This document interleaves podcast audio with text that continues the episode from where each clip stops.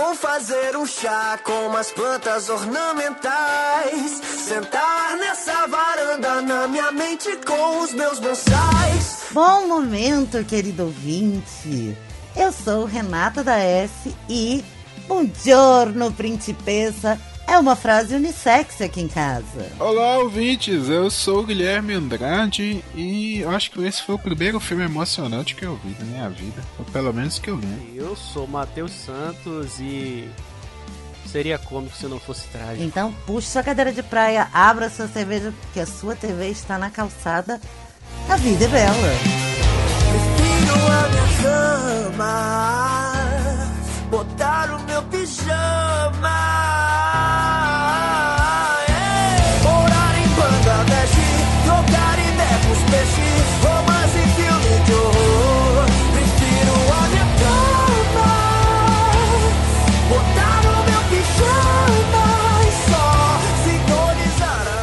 Bom, gente, é, lá vamos nós para mais um filme italiano muito, eu acho, necessário, muito emocionante, muito inteligente. Mais um ganhador de Oscar de melhor filme estrangeiro.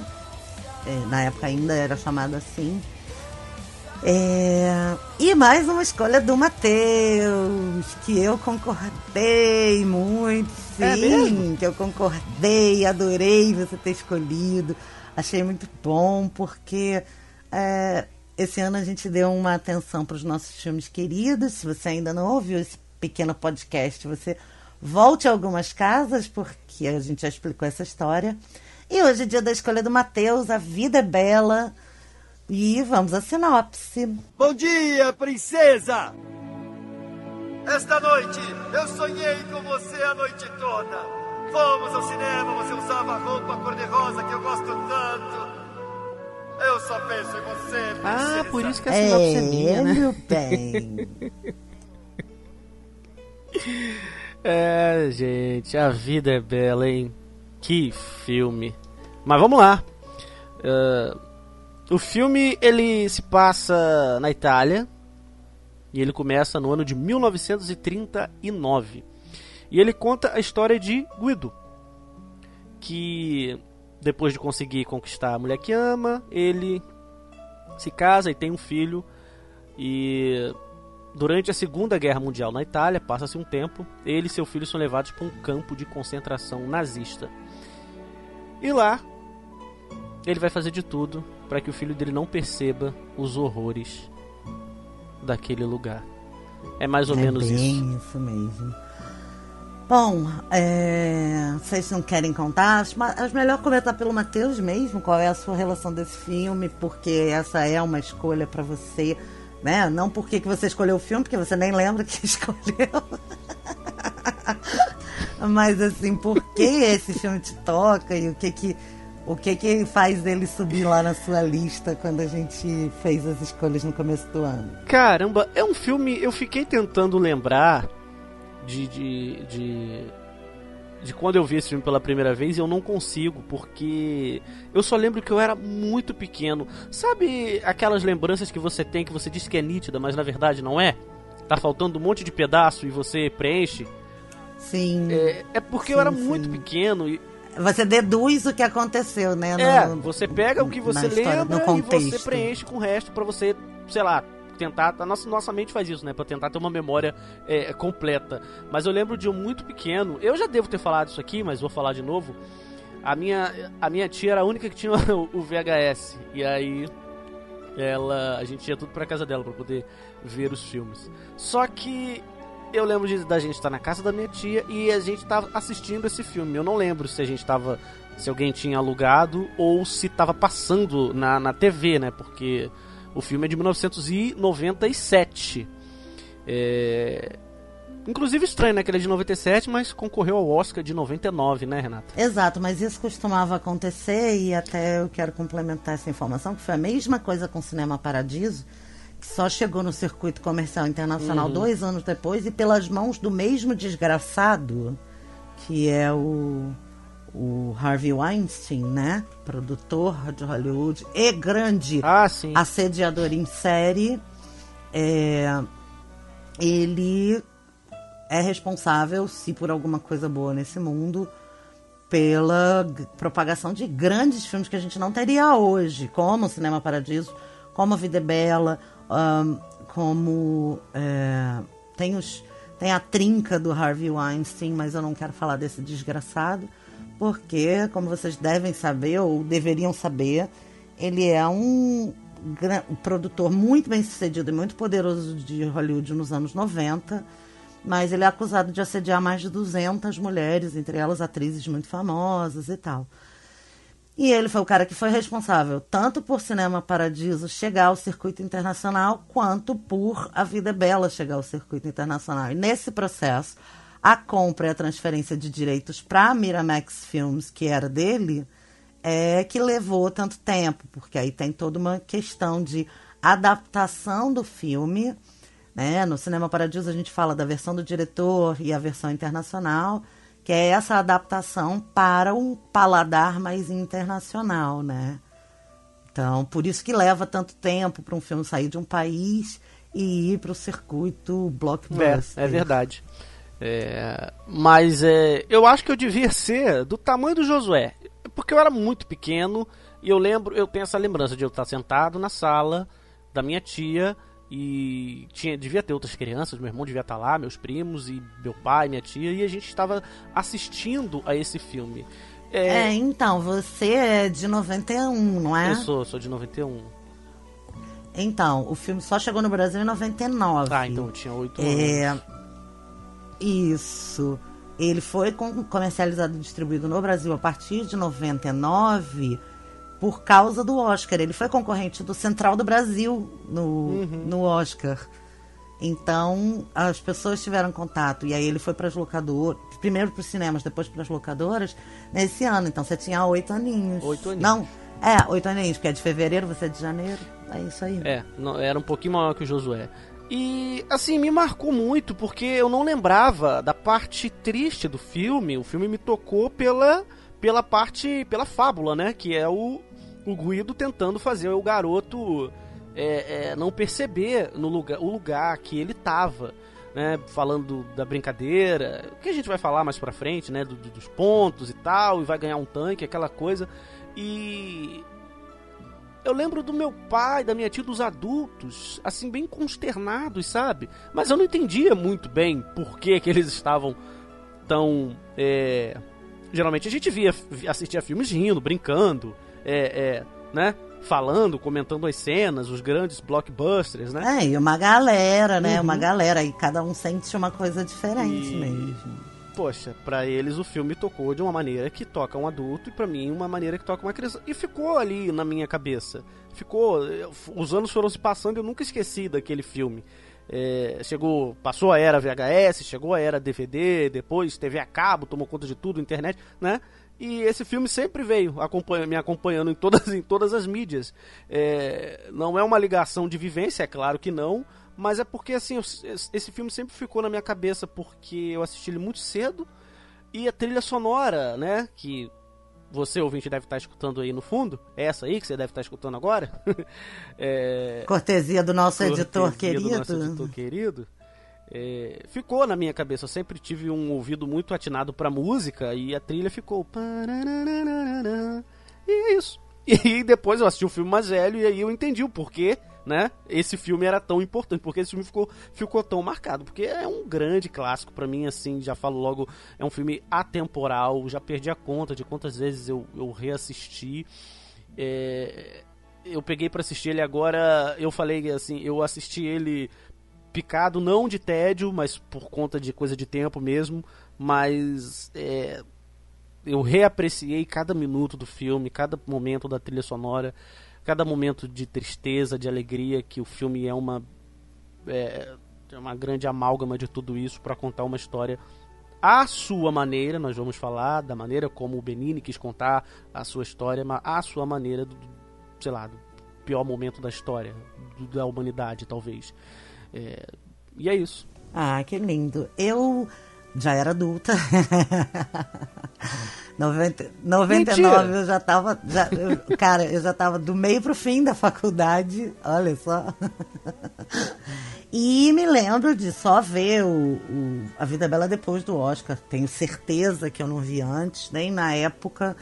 Não sei se, talvez, provavelmente, por ter agarrado ranço de ganhar de Central do Brasil e tal, nananã. E aí muito. Lá vem você com essas coisas de ranço. É, bobeira, né, cara? E muito tempo depois, eu, eu assisti, sei lá, uns dois anos depois, eu assisti o filme já em casa, em home video, né? Não, não me lembro se já em DVD, não sei. É, e me apaixonei, me encantei pelo filme. É, já, já percebi, já estava, como, como eu disse, já adulta e apreciadora é, principalmente de cinema italiano, porque como eu conto lá no episódio do, do Cinema Paradiso, eu fiquei encantada e eu era novinha e aí passei a acompanhar um pouco mais né, o cinema italiano e tudo. É, e aí, quando eu vi A Vida é Bela pela primeira vez, eu me lembro de ter ficado muito impactada, que realmente foi uma lavada merecida. Não, não que eu não goste, gosto bastante de Central do Brasil, acho um filme importante, digno de, de indicação, mas A Vida é Bela ganhou bem ganho, sabe? Perdeu para um filme que mereceu perder. E aí é, me lembro também disso, assim, de ficar dividida entre um sentimento infantil e um sentimento adulto, mesmo sendo adulta, a parte da história feita para a criança e a coisa do pai ser criativo e poupar a criança do trauma, que também o trauma já era uma coisa que eu já estudava na época, é, me, me tocou muito profundamente. Então, assim, eu acho um filme bonito demais. Eu tive o prazer de rever esse filme hoje para a gravação, porque hoje eu tirei o dia de folga, né? E com a minha sogra, que nunca tinha visto, dublado, que eu acho que eu nunca tinha visto dublado. É, foi muito, foi, foi, uma experiência muito interessante é, revisitar essa história e aquela história que eu sempre falo que eu tenho inveja de quem nunca viu, poder estar do lado de alguém que estava vendo pela primeira vez, sabe? É, e numa época que a gente vê essa ascensão do, dessa simpatia pelo fascismo e pelo autoritarismo, agora na nossa pele. Então, assim, muito, muito, muito gostoso rever Amei a sua escolha. Parabéns, Matheus. É, eu, eu assisti esse filme, com certeza a primeira vez foi pela sessão da tarde. É, tinha muito costume, né, de assistir sessão da tarde, chegava da escola ali, fazia os deveres, ia...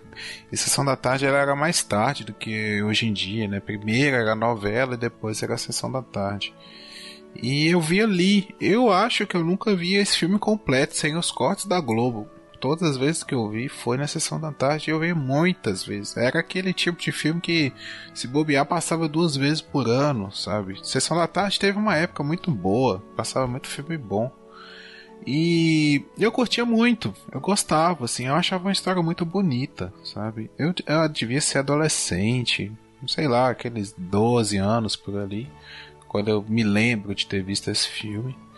E eu acho ele um filme muito bonito, apesar de ter aquele final, né, mais, mais triste, assim. É, porque a gente entende o que, que vai acontecer. É, eu me lembro do esforço do pai e até o, os companheiros da, do, do, do, pavilhão lá, né? Eles também se esforçando para eles veem o esforço do pai do garoto e eles também colaboram, então todas aquelas loucuras assim. Então, eu curti muito esse filme. Eu adorava assistir esse filme. Eu não reassisti para gravar, geralmente eu reassisto os filmes para gravar aqui. É, mas eu não reassisti por causa que eu não tô muito na vibe de ver filmes assim, mais para baixo, sabe? Não que o filme inteiro seja para baixo, mas pelo final ser para baixo, eu falei assim, ah, não tô muito afim, assim, de ver esse tipo de filme. Mas a, a, eu também gosto de ficar com essa recordação. A última vez que eu vi esse filme deve ter muitos anos, eu não me lembro de ter visto esse filme recentemente. Indico, assim, um dia alguém, algum amigo, assim, fala assim, ah, nunca vi esse filme, eu reassistiria ele tranquilamente, com o maior prazer.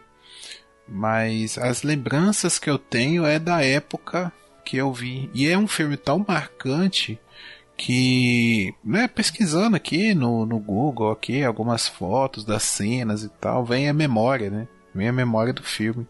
De tão, assim, fenomenal que é o protagonista, o, o pai do garotinho. O Guildo, ele é um personagem muito marcante, né? É daqueles. é aquele tipo de filme que toda vez que o Oscar vai fazer alguma homenagem, alguma coisa assim sobre a história do cinema, eles vão colocar alguma cena da Vida é Bela lá. Tem que passar alguma cena, é verdade. Até porque, é, é, em termos estéticos, o filme é muito é, bem cuidado, né? Com, é, eu estava vendo uma entrevista do, do Benini, né? Do Roberto, e ele falando que o, o primeiro ato, né? E o, me, metade do segundo ato é, são de construção da história, de apresentar os personagens, de tempos felizes, de como aquela família funciona, como ela se formou, ao mesmo tempo que da construção, do crescimento né, do, do, do, do, do fascismo italiano, é, da. É a... se... Não joga na sua cara, né? Ele Isso, ele vai, ele vai é bem interessante a maneira como uhum, ele vai não. construindo esse. Mas logo esse, nas primeiras cenas. Esse inferno, né? Se, se, se, formando em torno deles. E eles são como se fosse aquela, aquela plantinha linda no meio de todo um lixão, né? Porque é toda a felicidade daquela família, né? E ambos vão crescendo ao mesmo tempo.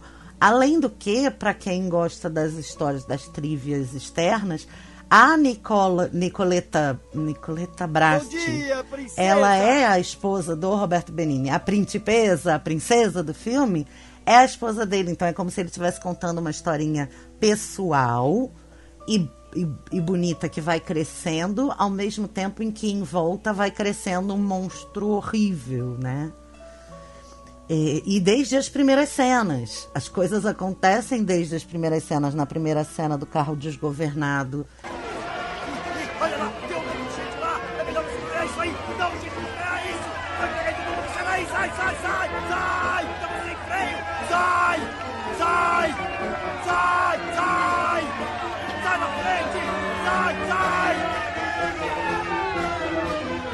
A vida é bela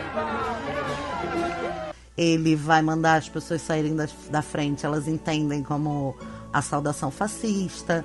No, no diálogo com o patrão do melhor amigo, ele fala: E qual é a sua posição política? E aí ele fala: é, Benito, Alfredo, fiquem quietos. E aí são os filhos, né?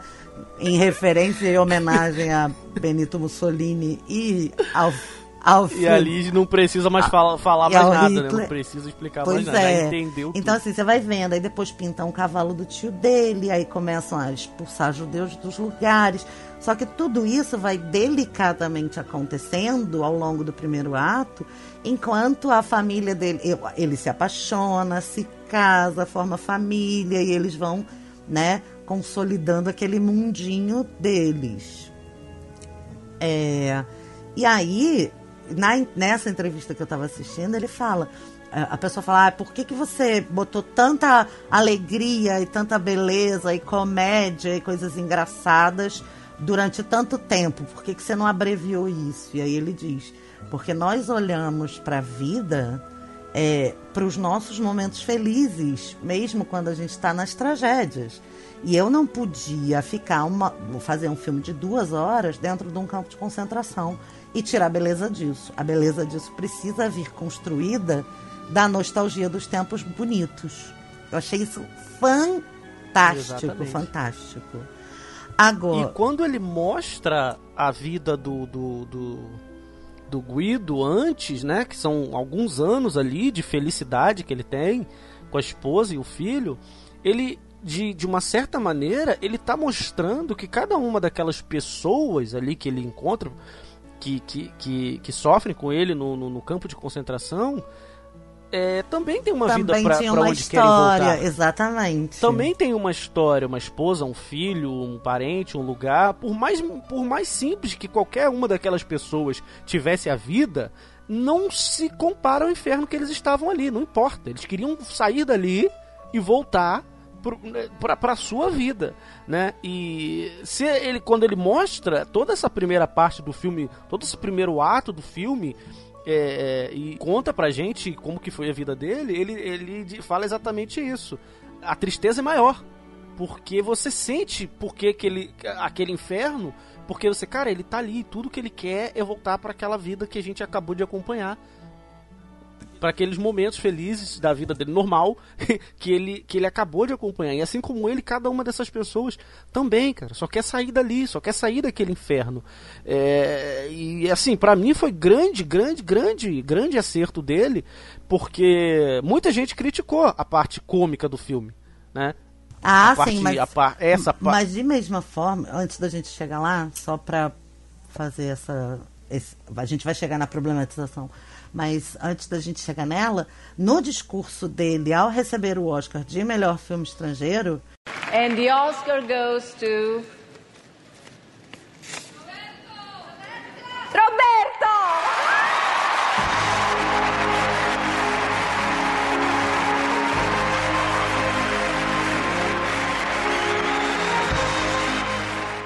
And also I would like to thank uh, my parents uh, in Vergaio in the little village in Italy.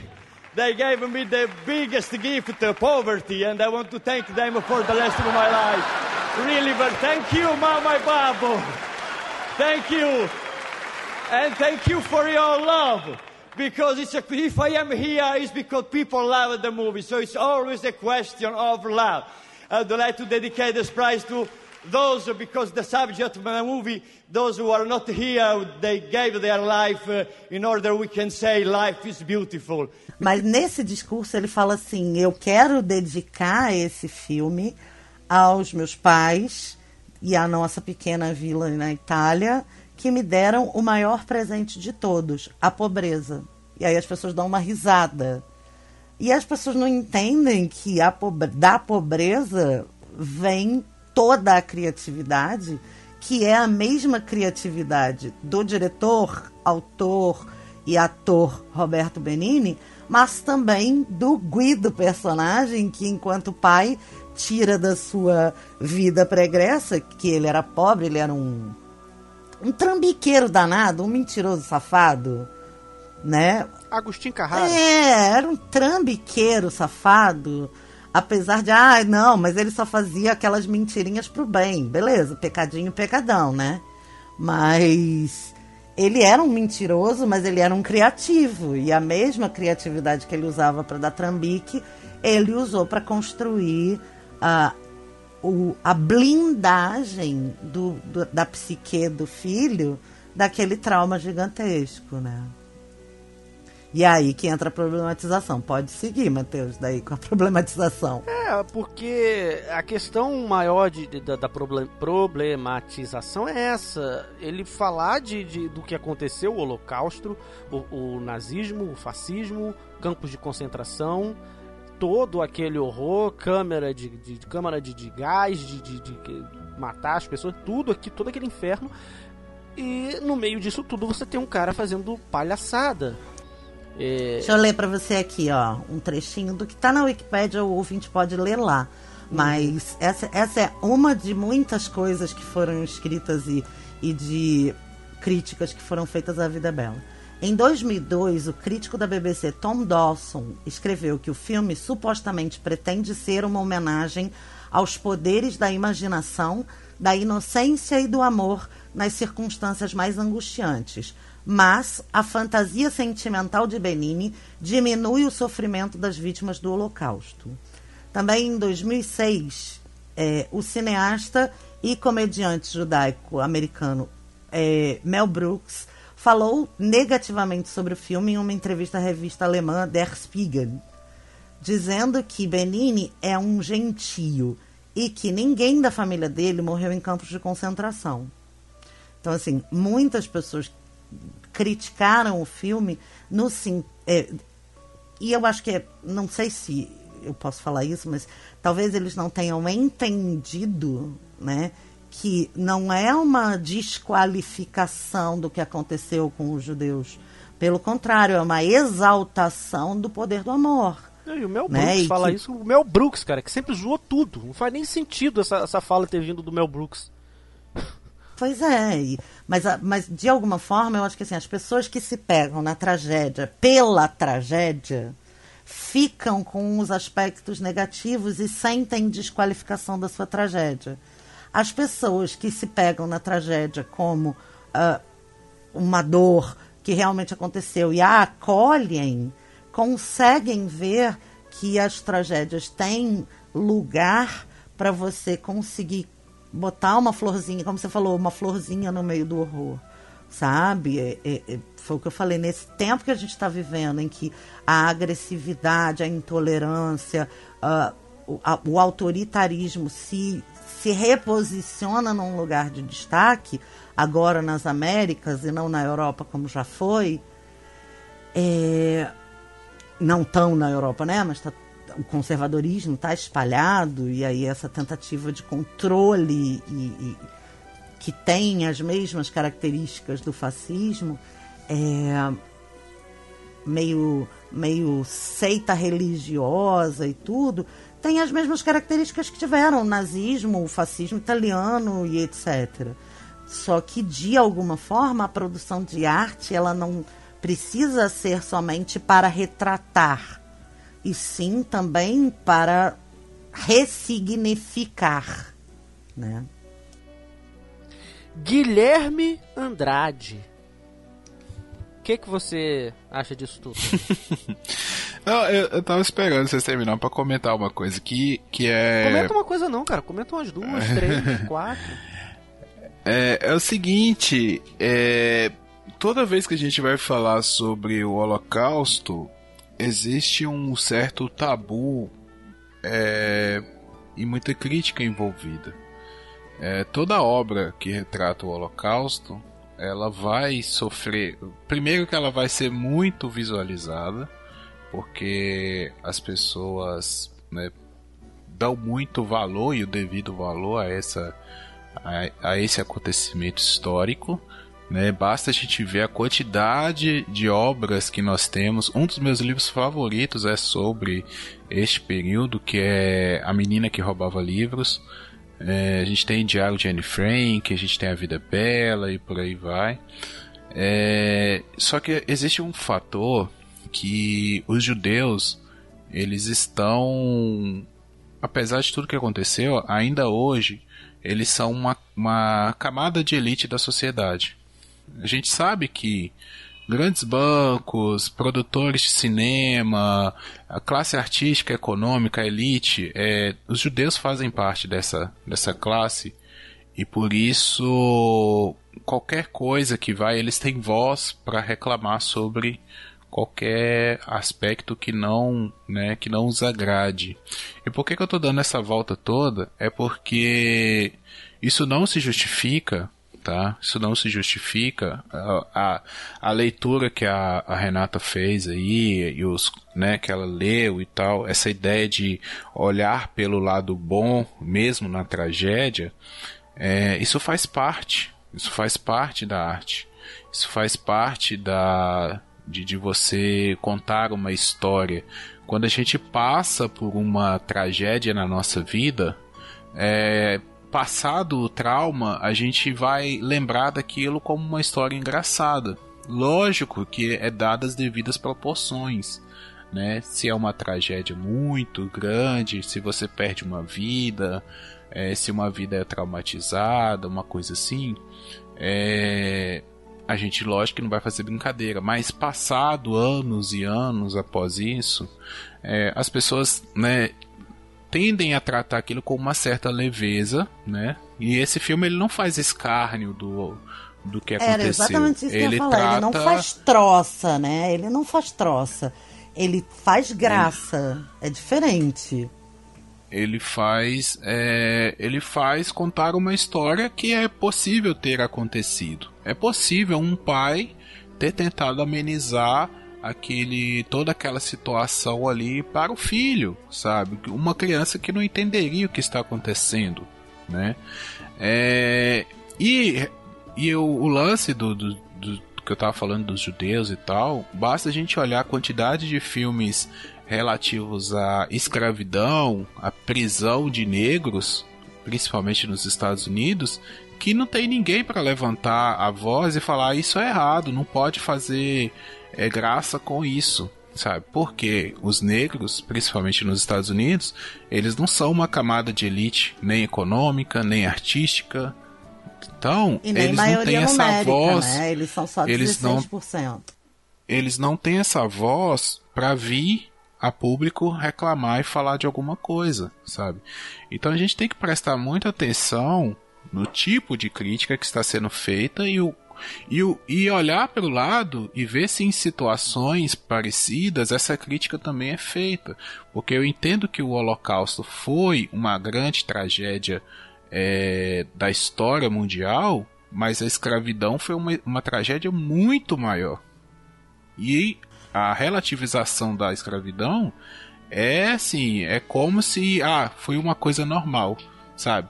É um capítulo que a gente é, da nossa história que nós varremos para debaixo do tapete e vamos seguir aqui.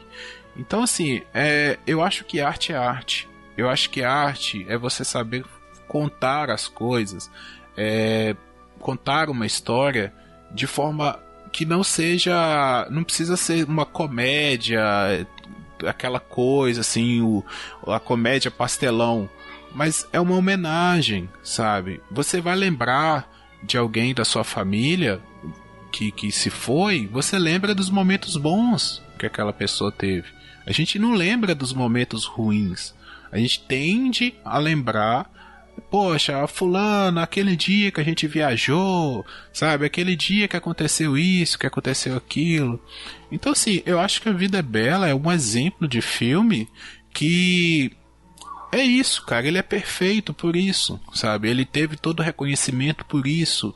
Os Oscars que ganhou, é, o filme que é lembrado até hoje, como a gente falou nas homenagens, é por isso, porque é uma obra 10, sabe? Não tem da onde você fala assim, ah, eu acho que isso foi errado, sabe? Ah, eu acho que não pude. Cara, quantas tragédias, cara? Quantas tragédias na história da humanidade são retratadas de forma leve depois, sabe? Quando apoia. Esse negócio de limite do humor, o limite do humor é, é, é relativo, sabe? Depende. Se você, se o negócio tá no quente ali, por exemplo, ninguém vai fazer uma piada, fazer uma coisa de sobre coronavírus com alguém que perdeu um ente querido, um amigo de covid, sabe? A gente vai respeitar, mas eu tenho certeza que daqui 5, 10 anos a gente vai olhar para trás e vai dar alguma risada sobre esse assunto, porque a humanidade é assim, cara. Principalmente aqui no Brasil. No Brasil a gente está acostumado com esse tipo de coisa sabe? A gente ri da gente mesmo, sabe? A gente ri da gente mesmo e tem que ser. A vida é bela por isso, sabe? É por isso que a vida é bela. Sabe? Por esses momentos, o título, ele é perfeito. Quem não entendeu isso é porque é meio tapado, sabe? O título tá falando, a vida é bela. Por quê? Porque a gente olha pelo lado belo, sabe? O lado legal, o lado divertido. Eu odeio as pessoas que só ficam falando de coisa ruim, coisa pesada, ai, como isso, não sei o que, indignação o tempo todo. Cara, relaxa, vai tomar cerveja, vai, vai transar, vai gozar e vive um pouco a vida. Se a gente for viver só na tragédia, aí a gente vai ficar com ansiedade, vai ficar com depressão, vai ficar com síndrome do pânico, vai ficar. Sabe, a gente vai trazer uma carga de, de coisas negativas para nossa vida que, de certa forma, a gente consegue evitar, sabe? Então eu acho que esse filme é bacana por isso. Ele é mais do que uma história, ele é, é, é um ensinamento de como a gente deve encarar a vida também. Assim... Perfeito, não, eu acho que é, é justamente, além de eu concordar com tudo que você falou é, eu tenho duas coisas para falar. A primeira, é, essa coisa do ah, a gente ri depois, a gente precisa disso para superar. E isso separa as pessoas que querem superar e as pessoas que não querem superar. Né? Essas pessoas que ficam indignadas, que não pode rir, que não pode. Não, e na verdade, eu até te interrompi, peço perdão, Gui, mas porque é isso. O filme não faz troça, ele faz graça. Ele lida com. Ele, ele tira ele tira graça de situações comuns para fazer a vida ficar mais leve e para destacar a beleza da vida. Essas são as pessoas que querem superar. Por fim, é, essa fala do Mel Brooks, que ah, ele não teve ninguém. Na, na, na, na, na, Primeiro, não é verdade, porque tem relatos verídicos do próprio pai do Benini incluídos nos roteiros. E ele passou dois anos num campo de trabalho alemão durante a guerra. E segundo, que é a mesma coisa que você dizer que um oncologista não pode tratar câncer se ele não tivesse sido um paciente de câncer. Eu sempre falo isso, porque as pessoas perguntam: ah, você é sexóloga por quê? Você escolheu ser sexóloga por quê? Porque você tinha problemas sexuais? Sabe? Então, um endocrinologista tem que ser diabético, um cardiologista tem que ser cardíaco. É, é assim que funciona? A gente, o, o, Roberto Benini é um escritor, autor e diretor. Então ele conta uma história. Não é todo mundo que teve num campo de concentração que é escritor e conta uma história. Então não são essas pessoas que vão escrever as histórias, são os escritores. Né? É, é reducionista e é uma vontade muito grande, ao meu ver, de não superar. Porque se você traz beleza para a tragédia, você se ajuda a curar a ferida. E se você é crítico da beleza em cima da tragédia, ou com, convivendo, coexistindo com a tragédia, é porque você quer que a tragédia seja feia, boba e cara de mamão, porque você não quer superá-la, né? É, e assim, o, o, o Guilherme falou, quando ele estava falando de, ah, o filme é uma, é uma pode ter acontecido, pode, isso poderia acontecer, e mesmo se não puder, né, um pai que tenta proteger o filho e tudo mais, mesmo se não pudesse, mesmo se é surreal, essa é a ideia. O filme, o início do filme, é, começa o filme é, narrado pelo garotinho, né? O, o, Josué, adulto. E ele fala, ah, essa história do sacrifício de um pai, essa é uma fábula. Ele usa essa palavra, ele fala no filme. É uma fábula com dores e alegrias e tal. Então, assim, é, é, você pode até ver isso, embora o filme você acompanhe a maior parte do tempo o próprio Guildo, Guido, eu quero falar Guildo, mas é Guido. É, é você, Guido. Você pode até ver isso do ponto de vista do garoto. É, eu tava falando do. do, do, do de, de, como. Eh, da minha relação. E, gente, com... quem não romantiza o próprio pai ou exato, uma figura adulta. Exato, eu tava falando aqui da entendeu? minha lembrança com o filme e eu falei, ah, eu não lembro direito. Eu tenho algumas lembranças e o resto eu preencho. Cara, é um garotinho. Quantos anos ele tem? Cinco? No máximo? 5, né? Porque o filme começa em 39 e tal e vai até o final da guerra, né? Então, eu acho que 6, vai, é, termina em 45, começa em 39, ele ainda solteiro. Uhum. É, não, 5, é, não pode é. passar de 5. É. E assim, a memória, se você for ver por esse lado, é a memória de um garotinho de 5, 6 anos, gente. É, e um pai tentando fazer de tudo para ele não perceber aquele inferno. É, uma criança, ela não vê a morte como um adulto vê. Uma criança, ela não vê as coisas ruins ou as coisas boas como um adulto vê. Ela vê diferente, ela tem uma visão diferente. E mesmo assim, eu volto a dizer, o próprio garoto fala, então você pode ver como uma fábula, sabe? É, é o, o, o próprio o próprio ator ele fala, eu digo e repito, ele fala, não tinha como eu contar só a história do, do, do, do campo de concentração sem poder mostrar o, o, antes. E eu como comediante, né? Ele é um cara da comédia, ele lembra muito, ele me lembrou muito o, o próprio Chaplin, né? É, com muito a linguagem físico, né? Hã? muito físico, muita comédia muito física. Exato, muito, exato. Hum, muita comédia Muita física. dança, muita coreografia. Uhum. É, é, sim, sim. Ele me lembrou muito Chaplin aí, você lembra dos filmes do Chaplin, mais clássico como o, o grande ditador, que ele também ri, ridiculariza o, o, o, o, fascismo, o nazismo, né, a sua maneira. E, é, e o, e o Benini... E muito antes desse filme, muito né? Muito antes, muito antes, muito antes. O grande ditador, se não me engano, é de 40. 1940, é, se eu não me engano. É, e tá lá, e tá lá o filme. Então, assim, é, você pode ver o filme como uma fábula completa e total. Você pode ver o filme pelo ponto de vista como se fosse o garoto reimaginando aquilo. Só para ou... tirar teima, exatamente em 1940, Matheus. Ponto Olha, para os meninos. Ponto para mim, ponto para mim. Tô certo disso. é, 40, tá vendo aí? É, e olha a visão que o, né, que, o, que o Chaplin já tinha na época, né? Era um gênio, era um Ou seja, imbecil, mas um gênio. 57 anos antes da Vida é Bela. Uhum. Já tinha uma obra de, fazendo troça, e, e o grande ditador faz troça da mei, do mesmo período histórico. Exato. Mas é aquilo que eu falei, as pessoas que não querem superar, não querem, não é, é, querem manter o status de dor.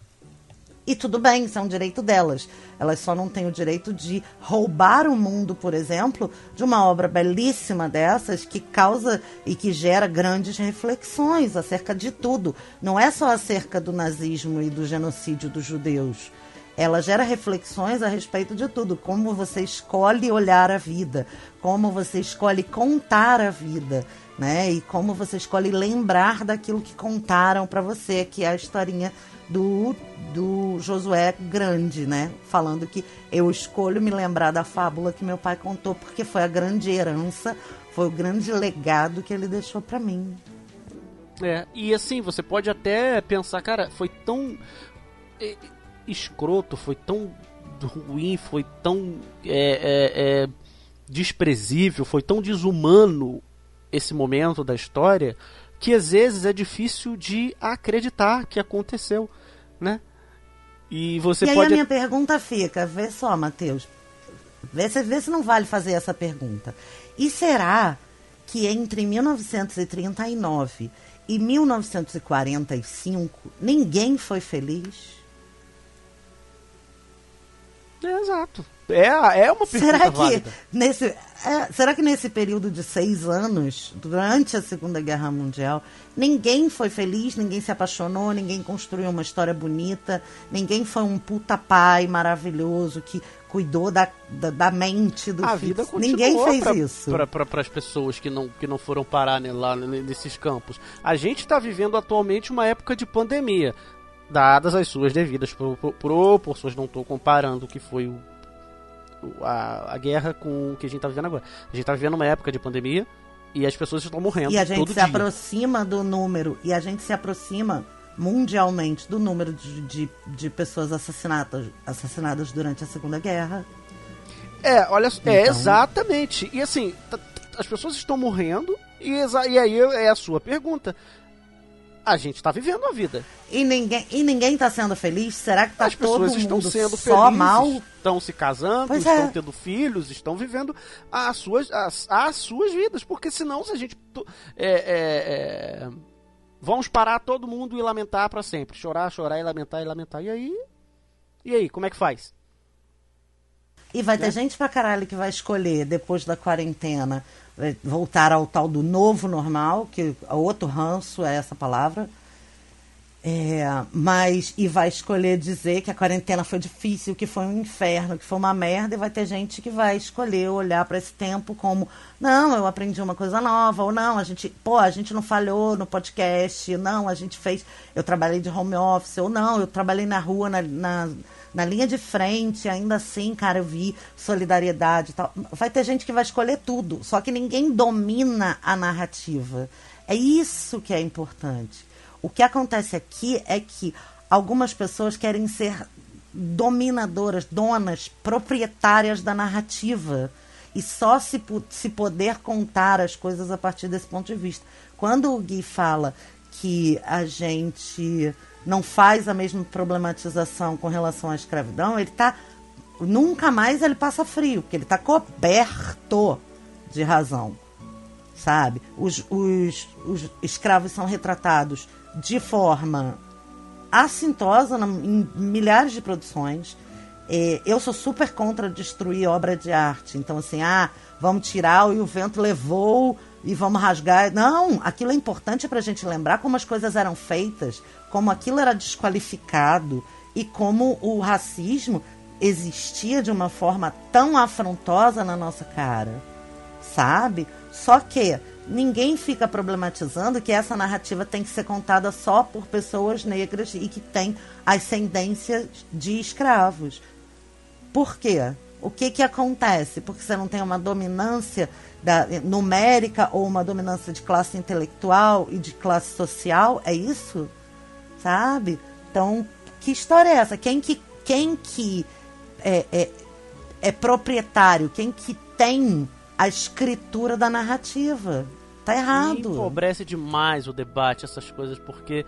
É, aí, aí, quando você vê algumas pessoas falando, ah, é mimizento, aí não tem como você não, não dar uma certa razão, porque a pessoa pega um debate que é válido no racismo, na homofobia, na xenofobia e tudo mais, e problematiza toda e qualquer vírgula, todo e qualquer ponto, parágrafo. Caraca, velho, lute pelo que, pelo que é válido. Teve um, um caso recente agora, só, só para citar, do, da série Os Simpsons, que tem o personagem Abu, que ele é indiano, né? Sim. E ele é dublado por um cara branco. Problematizaram isso. Sabe, se o cara é indiano, ele tem que ser dublado. Cara, seu completo de um imbecil, a principal. A principal é, é, é, é, habilidade do ator é performar algo que ele não é. Então você quer agora que personagens gays sejam interpretados por atores gays e, e vice-versa e assim por diante? Caraca, velho. Aí a galera que, que, que, não gosta dessas pautas vem e diz que é tudo mimimi. Porque você tá pegando uma pauta válida, que é a pauta da representatividade, e cagando em cima. E reduzindo. Tipo, e é. reduzindo. E aí, aí quando você vai discutir pra, com essas pessoas que não se importam com essas pautas, eles vêm e jogam isso na nossa cara. Esse tipo de problematização idiota que vocês fazem.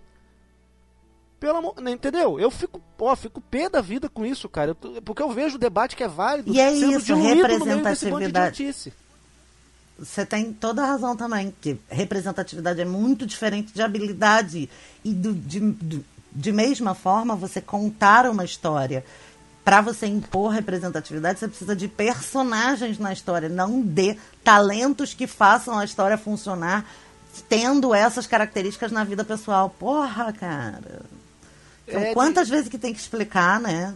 É, e, poxa, aí você vê é, é, esse tipo de coisinha, eu citei esse exemplo e tal, isso acontece em várias outras facetas, em várias outras discussões sobre racismo, homofobia, xenofobia, e, o, o machismo e tudo mais, e aí vai sendo diluído por conta dessas, dessas coisas. E, e, e não é isso que, que a galera que está aqui falando e, e, e, querendo igualdade e se importando com todas essas pautas querem. A galera de verdade que, que se importa com isso quer ficar problematizando em cima de tudo, dizendo que tudo não pode e, e, e, cancelando todo mundo. Essa porra, essa palavra cancelar também. Não é isso que eu quero, pelo menos.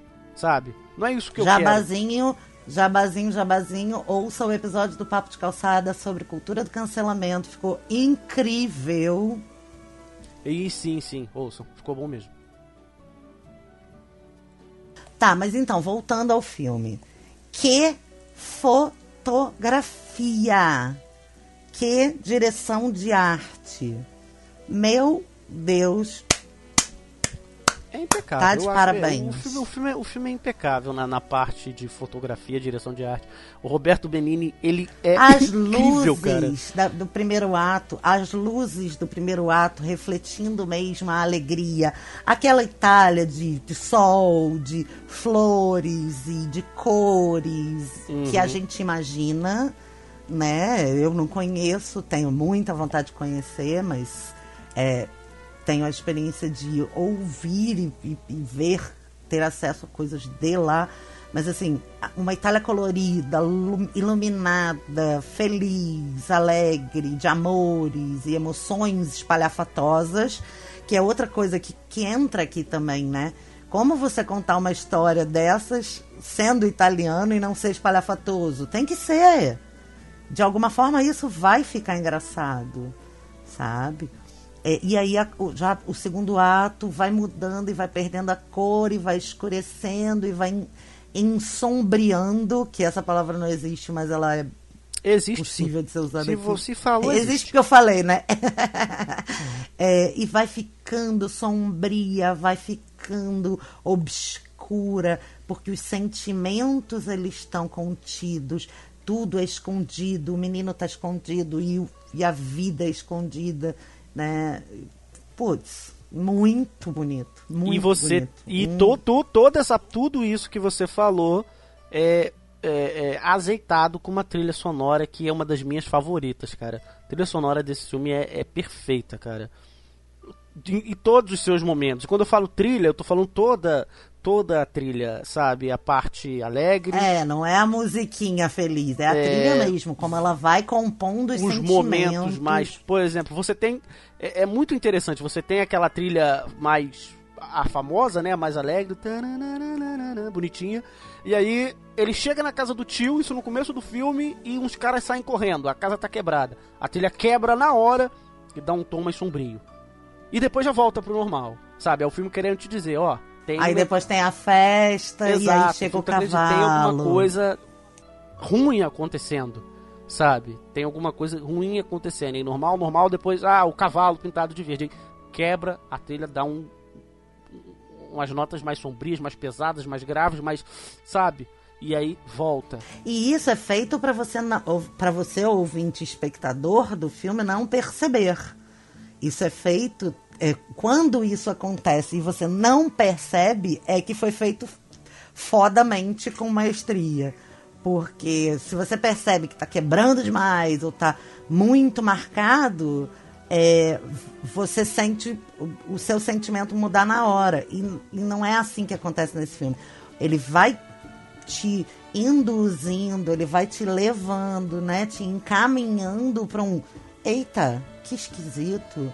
Ou, porra, isso não é legal no meio da festa, um cavalo pintado de verde com inscrições de ódio, né? É, e aí, quando, né, ele tá com Josué no campo de concentração, só os dois, você não tem essa sensação pesada. Mas quando eles estão diante dos, dos maus, né, do jogo e tudo, você tem a sensação do pesado. E você vê a cabecinha dele, do pai, construindo o jogo e vê a cabecinha do filho acompanhando a fantasia. Que atuações também. A trilha do filme ganhou também o Oscar de melhor trilha sonora. Eh, e é do Nicolò Piovani. Só pra deixar registrado aqui. E É fica incrível. aqui o nosso parabéns, porque realmente é de muita, muita, muita, muita beleza. Não, é incrível. A trilha sonora desse filme é, é incrível.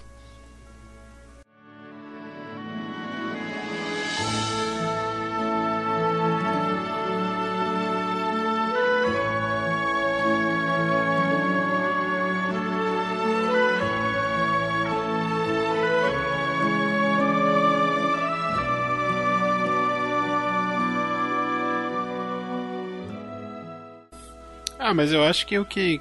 Assim, se, se fica alguma coisa sobre esse filme ainda se falar, é assista. Quem não assistiu, assista. Porque acho que esse é um daqueles filmes que. Sabe, é referência, cara. Tem que ver, é lindo demais esse filme. Ah, eu concordo. Eu acho que tem que assistir, tem que conversar com a gente. Se vocês puderem acompanhar outras obras do, do Roberto Benini, outras atuações, que ele também ganhou o Oscar de melhor ator por esta obra, é, também recomendo, porque eu acho ele muito bom. É, às vezes eu acho ele um pouco forçadinho, tipo meio de Dimocó, mas em diversas ocasiões ele fica muito bem.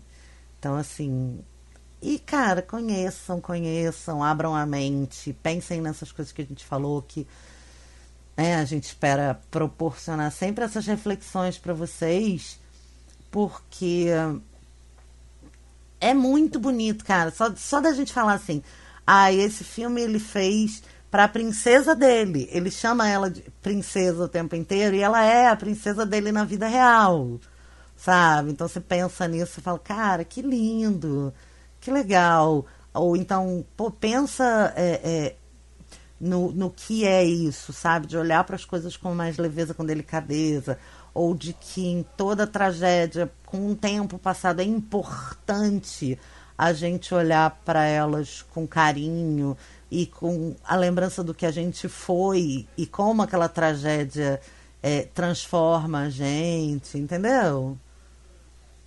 Eu, eu acho, acho que essas coisas vindas do cinema, essas experiências que a gente tem né, com os filmes, de como os filmes afetam a gente. Eu espero ano, ano que vem, sei lá, esse ano ainda, ou qualquer momento, a gente fazer um, um episódio sobre como a arte influencia né, na nossa vida, no nosso olhar para o mundo e que e como abrir-se para a arte e permitir que a arte exista, independente de ah, tá tirando graça de uma tragédia ou tá relatando uma tragédia em si, né? Independente disso, de como a, a gente ter acesso a essas coisas, é, mexer com os nossos sentimentos e se colocar, como o Gui falou, eu não estou num momento que eu estou muito afim de mexer com os meus sentimentos profundos no, através de um filme. E tudo bem, né? É legal a gente poder ver coisas que só nos divertem ou descansam. É legal a gente poder ver coisas que só nos ensinam. Em outros momentos é, é importante a gente ver coisas que só nos fazem sentir. E eu acho que é isso que a gente precisa sempre valorizar na arte, no cinema, né, no, no, no, nos nossos conversas e, e, sei lá, tocar a vida para frente, porque grandes tragédias transformam o mundo, como o tempo que a gente está vivendo está transformando o mundo.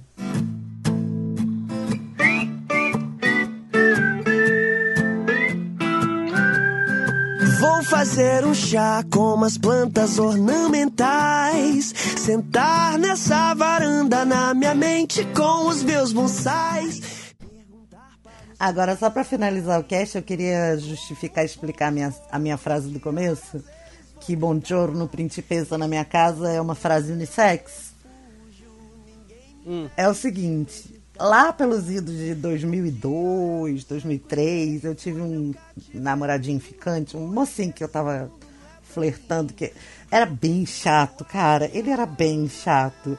E ele tinha um, um jeito de falar muito diferente e ele me chamava de Ô princesa! Ô princesa! Oi, princesa! E aí, vamos tomar um sorvete, princesa? Cara, Esse era era muito ficante, é? chato. Era muito chato. Não, ele tava, ele tava tentando me, me, me levar na conversa, né? Mas eu- ele era muito chato. Só que, só que eu tava assim, tipo, tava sem ninguém, vou dar uma ideia e tal. Cara, mas ele falava chato. Ele não era uma pessoa ruim, ele era bonzinho. Eu não lembro o nome desse moço.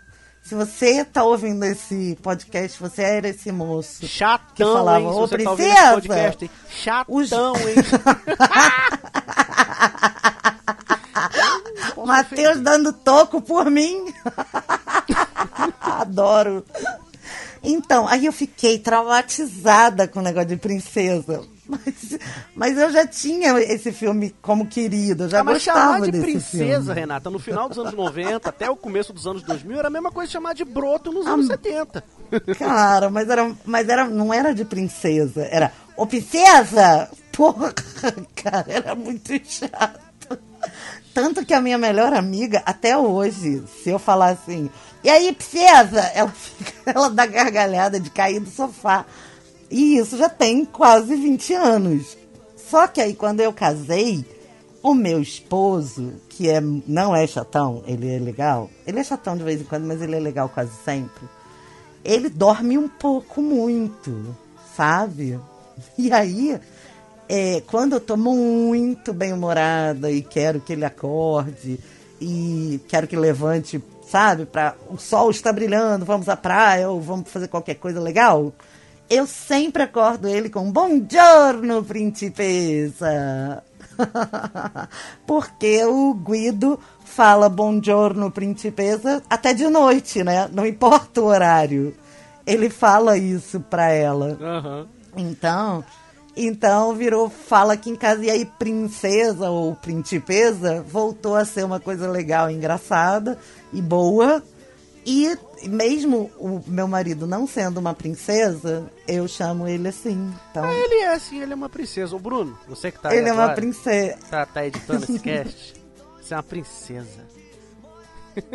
Matheus me deixou de bochecha vermelha. Ah! Ai, ai. Então, por isso que aqui em casa, Bom giorno, principesa é uma frase unissex. Tá aí. Então é isso, querido ouvinte. Muito obrigada pela sua companhia, por ter ficado com a gente até o finalzinho. Se você ainda não viu o filme, a gente já falou um monte de spoiler, a gente já contou um monte de coisa para você. E se você já viu, eu espero que você tenha gostado da nossa conversa sobre ele. Aguardamos as suas sugestões, a sua, sua companhia e seus comentários. E até a próxima! Bom dia, princesa! Esta noite eu sonhei com você a noite toda. Fomos ao cinema, você usava a roupa cor-de-rosa que eu gosto tanto. Eu só penso em você, princesa. Sempre penso em você. E agora? Mamãe, mamãe, mamãe, sabe? Papai me levou no carrinho. Ele sabe guiar. Estamos morrendo de rir. Papai, temos na frente. Quantos pontos fizemos hoje, papai? Corre, corre! Os homens malvados! Você tem que se esconder, vem! Pra cá, pra cá, vem! Vem, Josué! Ô, Homero, vem,